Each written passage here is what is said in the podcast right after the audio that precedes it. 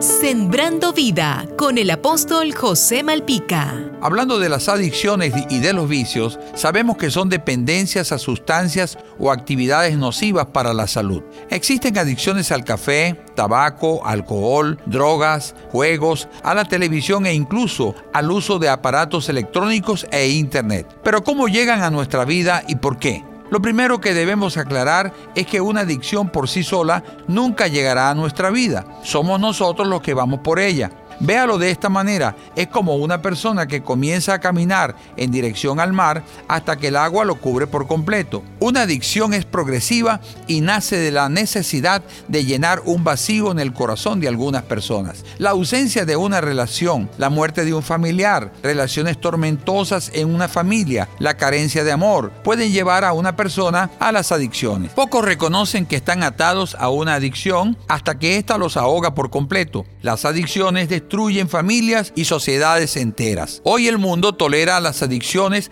al punto de justificarlas e inclusive promoverlas para usos médicos o como paliativos del dolor por una enfermedad terminal. Quiero que sepa que todo lo que usted tolera terminará gobernándolo. Las adicciones deben ser reconocidas y enfrentadas para poder salir de ellas. El mecanismo más poderoso para ser libres de una adicción es llenar el vacío que les llevó a la adicción. Y existe una sola forma para ello. ¿Cómo? Recibiendo a Jesús como el Señor y Salvador de tu vida. Él ocupa un lugar en tu corazón que nadie más puede llenar. Jesús te dice, no te dejaré ni te desampararé.